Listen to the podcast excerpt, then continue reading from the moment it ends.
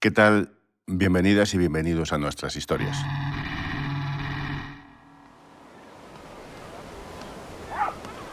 Esta es la playa de Salinas, uno de los arenales más largos y turísticos de Asturias, una de las mejores zonas para practicar surf. Porque esta historia tiene que ver con el mar y con la oscuridad y la sensación de libertad, también con la discapacidad, con el deporte y con la superación, porque tiene que ver con Carmen López. Yo me tengo metido lloviendo, me tengo metido con sol y me da igual, o sea, yo ya he parado de mirar el tiempo, ahora miro el parte de olas, me da igual. Carmen tiene 25 años, es una chica rubia y menuda, mide sobre 1,50, vive en Oviedo, aunque hace surf aquí, en Salinas. Es una playa grande y abierta, en el Cantábrico. El agua suele estar fría, en verano alcanza los 22 grados, pero en invierno baja hasta los 12. En invierno puedo llegar a salir de un baño con la nariz y los labios morados, con los, las yemas de los dedos azules y me da exactamente igual. Lo Carmen se pone el traje de neopreno, pilla tabla, entra en el agua y coge olas. Y se le da bien, Pues, muy bien. Sí, realmente. El surf es su pasión. Es adictivo totalmente. Y eso que curiosamente a esta surfista no le gusta la playa. No me gusta la playa, ¿no? No, no me gusta. La arena le da grima. Me muero. Yo mi playa ideal sería una arena, una playa de, de- de- de asfalto, sin arena por ningún lado. Vamos que tumbarse a tomar el sol no va con ella. Y que sople un poco de aire, que se te llene la toalla de mierda. No, no, no, no, no, no, que va, que va. No, la playa no tiene sentido. Pero el mar, Uf, es que es una sensación. Cuando me meto al agua es algo que no se puede describir con palabras. Es algo. Es una paz, una libertad. Es que es no pensar en nada, no. No tienes problemas de nada. No, no hay nada. Solo el surf. dentro del mar se siente como pez en el agua, libre. Y con sensaciones que son siempre cambiantes. Su olor, su temperatura, su bravura. Lo vive, lo disfruta, pero no puede verlo. Porque desde hace muchos años Carmen es ciega. No ve nada. Convive con la oscuridad, interpreta la vida con los sonidos, con el tacto, con los olores y los sabores, con la memoria. El mar, por ejemplo, lo recuerda de cuando era muy niña y podía verlo. Pues con mucha espuma. A mí de pequeña me daba mucho miedo la espuma. Porque no sabía lo que había debajo. Ahora ya no lo teme, lo reta. El surf me atrajo simplemente porque tiene la adrenalina de que cambia todos los días. En el agua, sobre la tabla de surf, seguía a través de los silbidos de su entrenador. Si escucha uno, la ola viene por la derecha. Si escucha dos, por la izquierda. Una vez que estamos en, en la zona buena, pues Lucas lo que hace es ir diciéndome cuándo es el momento exacto de remar. Ha tomado olas de varios continentes. Esta es la historia de Carmen, una surfista que vive en una ciudad sin mar y que odia la playa. Una deportista que ha roto barreras y estigmas. Una mujer que ha encontrado su vocación sin verla. Fuera del radar.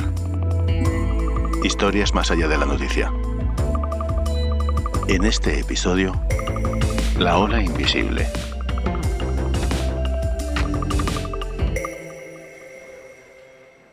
La vida de Carmen López siempre ha estado llena de dificultades, desde que nació el 4 de julio de 1997. Yo trabajaba de limpiadora en un hospital y estuve... No llegó a 10 días antes de que ella naciera trabajando. Esta es Marian, la madre de Carmen. Pues el mazazo fue muy fuerte porque yo tuve un embarazo muy bueno. El mazazo al que se refiere es que Carmen nació con un glaucoma congénito de los dos ojos. El bebé pasó sus 15 primeros días de vida ingresado en la unidad de neonatos del hospital. días los ojos no se, ve, no, se, no se ven si vienen mal o no. Entonces ya cuando nació se vio que había algo raro. Y para certificarlo, para enfrentarse La- a eso, comenzaron los viajes a Madrid.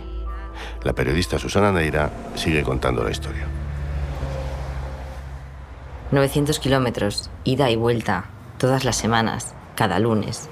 Marian y Carmen llegaron a viajar incluso tres veces en la misma semana. Cuando llegábamos a Oviedo, a casa, los tenía rojos, pero inyectados, como si, no sé, aquello era horrible.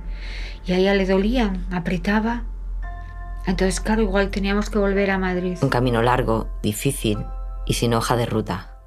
A nadie le enseñan cómo cuidar y educar a una hija ciega.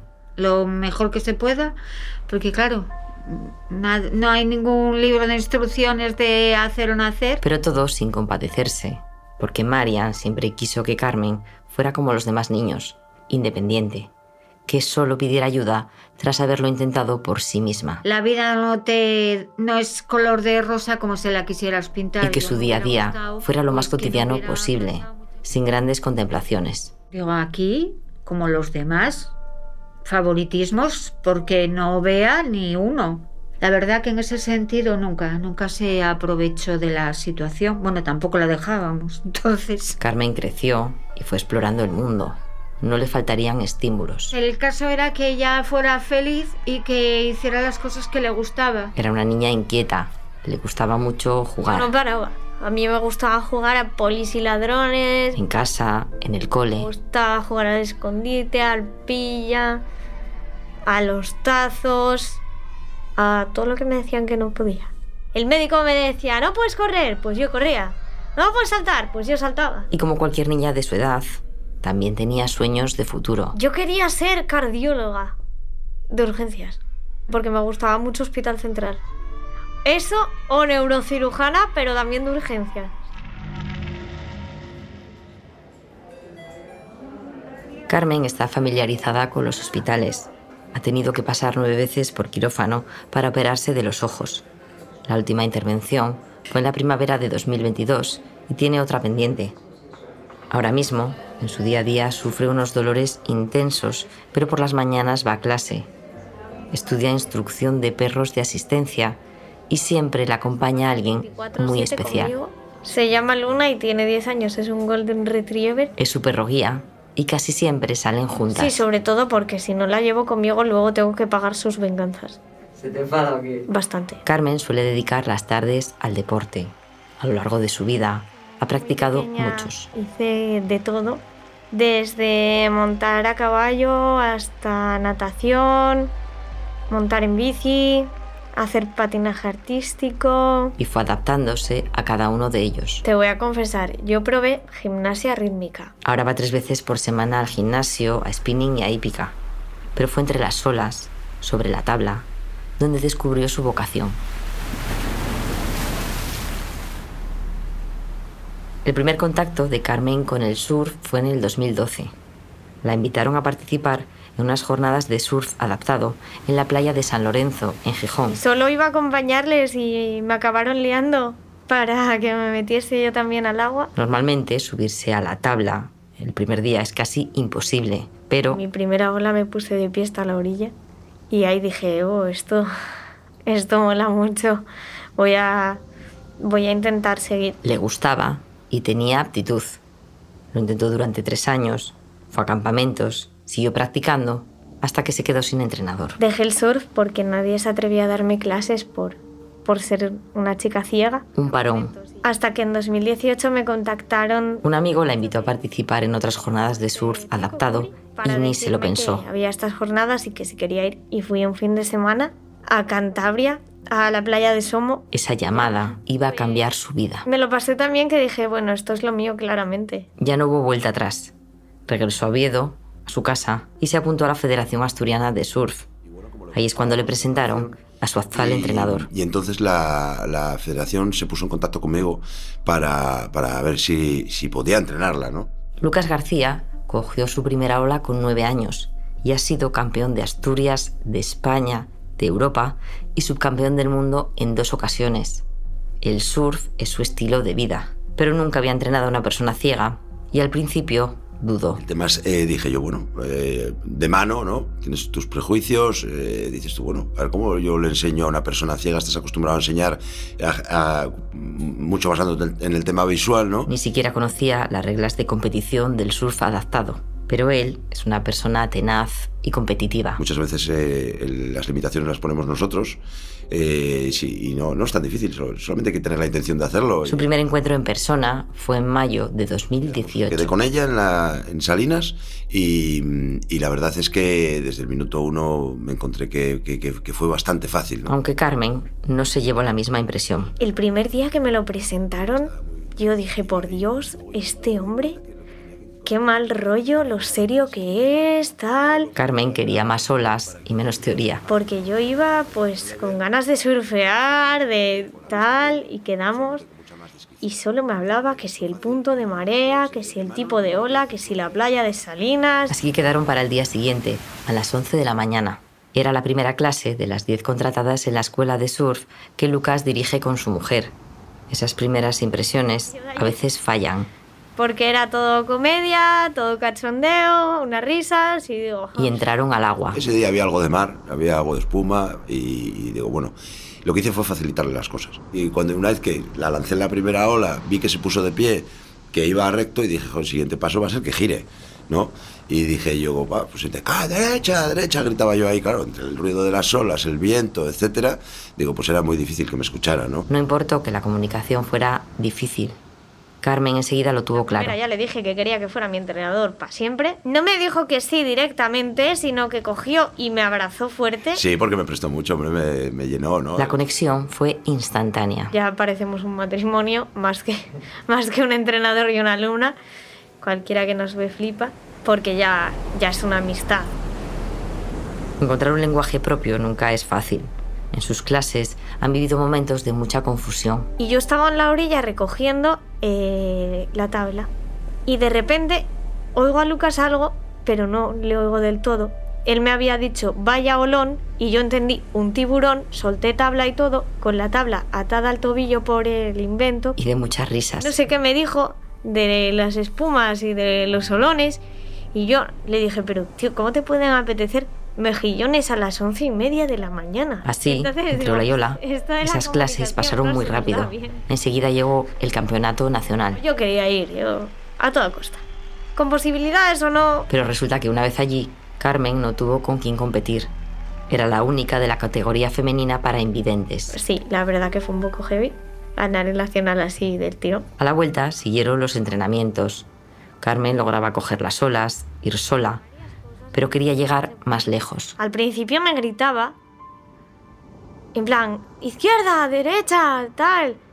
Pero yo no me enteraba de nada. Hasta que idearon un método de entrenamiento novedoso. más que tiene. ¿Cuál es? Digo, ¿cómo lo hacemos? Pues digo, a través de silbidos. No teníamos pinganillos ni teníamos nada de agua. Entonces dije yo, ¿por qué no? Si no me escucha, yo silbo fuerte. Digo, pues venga. Digo, Carmen, un silbido para la derecha, dos para la izquierda. Y empezamos a trabajar sobre eso. Y funcionó. Cuando eh, eh, tú entras a un medio que cambia tanto y tan rápido como es el mar y dependes de otra persona que sea tus ojos, tienes Ahora que la tener confianza una entre Lucas y Carmen es confianza plena. Entonces, claro, yo tengo que estar siempre al lado de ella para evitar este tipo de sustos y para que ella esté cómoda y para avisarle de todos los peligros y que esté alerta. Tras ganar el primer campeonato nacional de surf adaptado, Carmen López logró otro oro en el de Asturias. Ahí tampoco había rival en la categoría de invidentes, pero no podía confiarse, porque luego llegaría una cita grande, palabras mayores. Cuando ya me llamaron de la Federación Española y me dijeron que estaba convocada, que para el Mundial y tal. Estaba a punto de hacer historia. Enseguida retomamos el relato.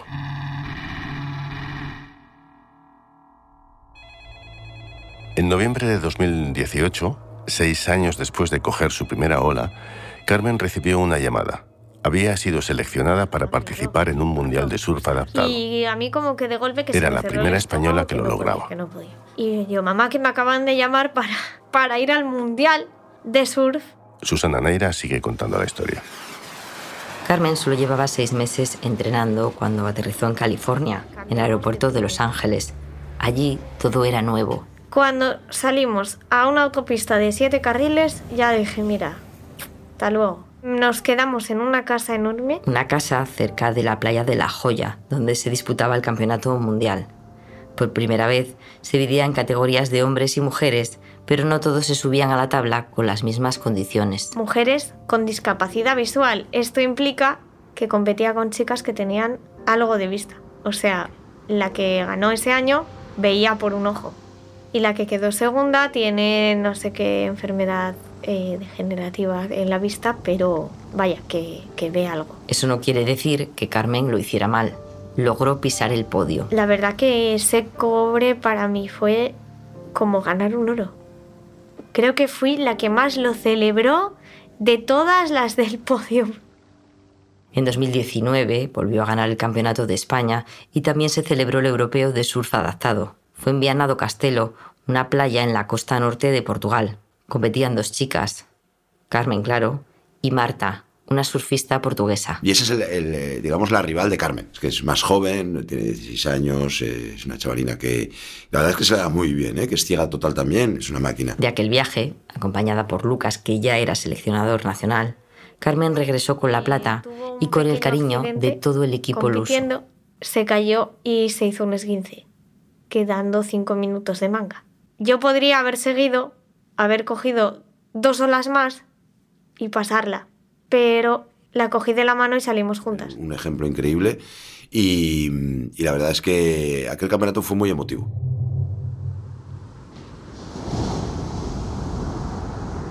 Durante el año siguiente, en 2020, Carmen continuó los entrenamientos con Lucas en la playa de Salinas. Ambos seguían con su compromiso, su dedicación, hasta que un día de febrero, de nuevo, una llamada volvió a revolucionar su vida.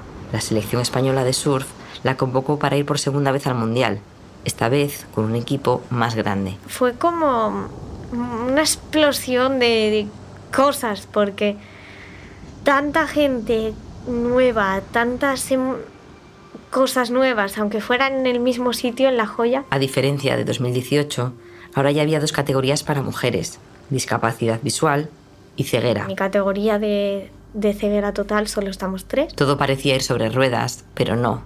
Era marzo de 2020. Madrid estaba en una locura.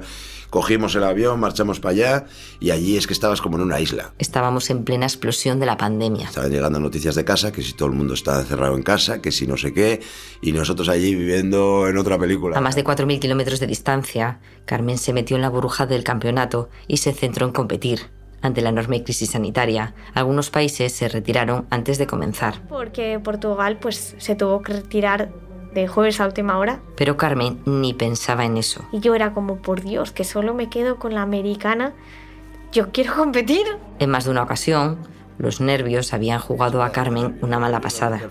Y esto era la final de un mundial. Porque Carmen la presión la aguanta relativamente mal.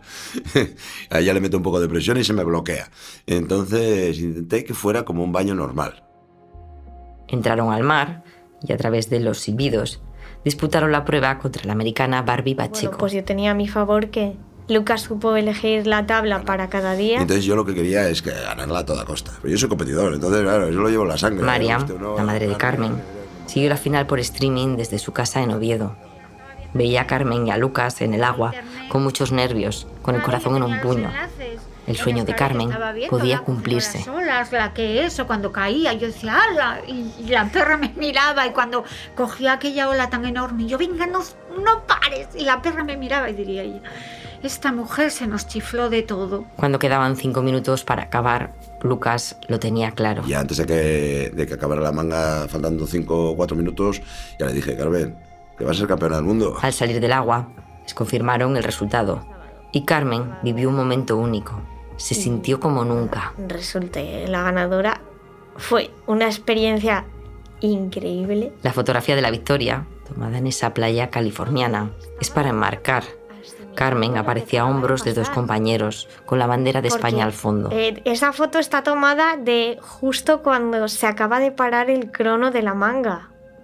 Entonces es como que, vale, acabo de ganar el campeonato del mundo, ¿qué acaba de pasar?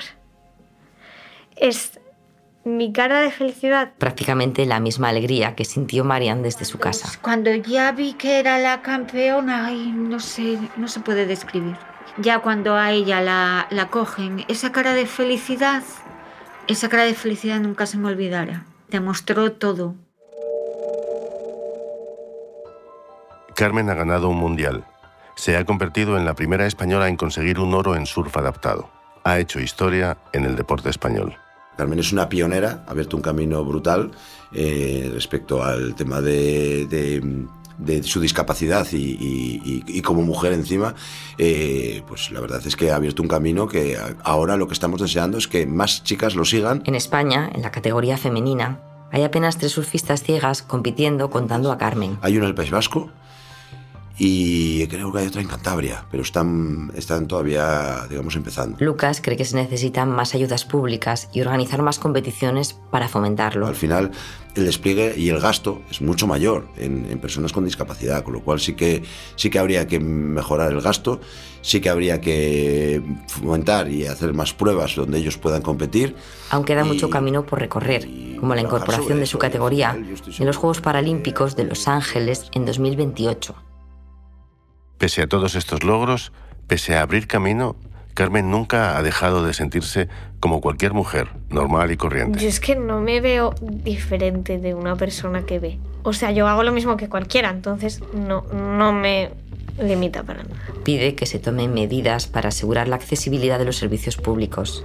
En España hay más de 3 millones y medio de personas con discapacidad. Te encuentras que si coches aparcados en donde no deben, que si te ponen problemas por ir con la perra, que si comentarios fuera de lugar de la gente. Carmen también quiere que la sociedad tome conciencia y rompa sus prejuicios, que se terminen las etiquetas. Y, y, sí que es verdad que mucha gente que te reconoce te dice, ah, sí, sí, la surfista ciega. O sí, la chica ciega de la tele. O sí, la ciega del surf. Madre mía, es que soy más Carmen en el agua que Carmen fuera. Gracias Carmen, gracias Marian y Lucas. También, por supuesto, gracias a Susana Naira por haber contado esta historia. Tras recuperarse de su última operación, Carmen López participó este verano en un circuito de surf por toda España. Para entrenar, ella y Lucas usan pinganillos aunque todavía no es válido su uso en competición. Carmen sigue manteniendo el mismo deseo, meterse en el agua, disfrutar y seguir ganando títulos. Soy José Ángel Esteban. Gracias por escuchar. Esta historia ha sido escrita e investigada por Susana Neira. La edición en Gijón es de Carmen Muñiz. Fuera del radar es un podcast narrativo desarrollado por los periodistas de las cabeceras regionales del Grupo Vocento. La edición y coordinación general es de Andrea Morán con ayuda de Carlos García Fernández. La producción técnica de Íñigo Martín Ciordia. El diseño sonoro y la mezcla de Rodrigo Ortiz de Zárate y la dirección y producción ejecutiva de José Ángel Esteban.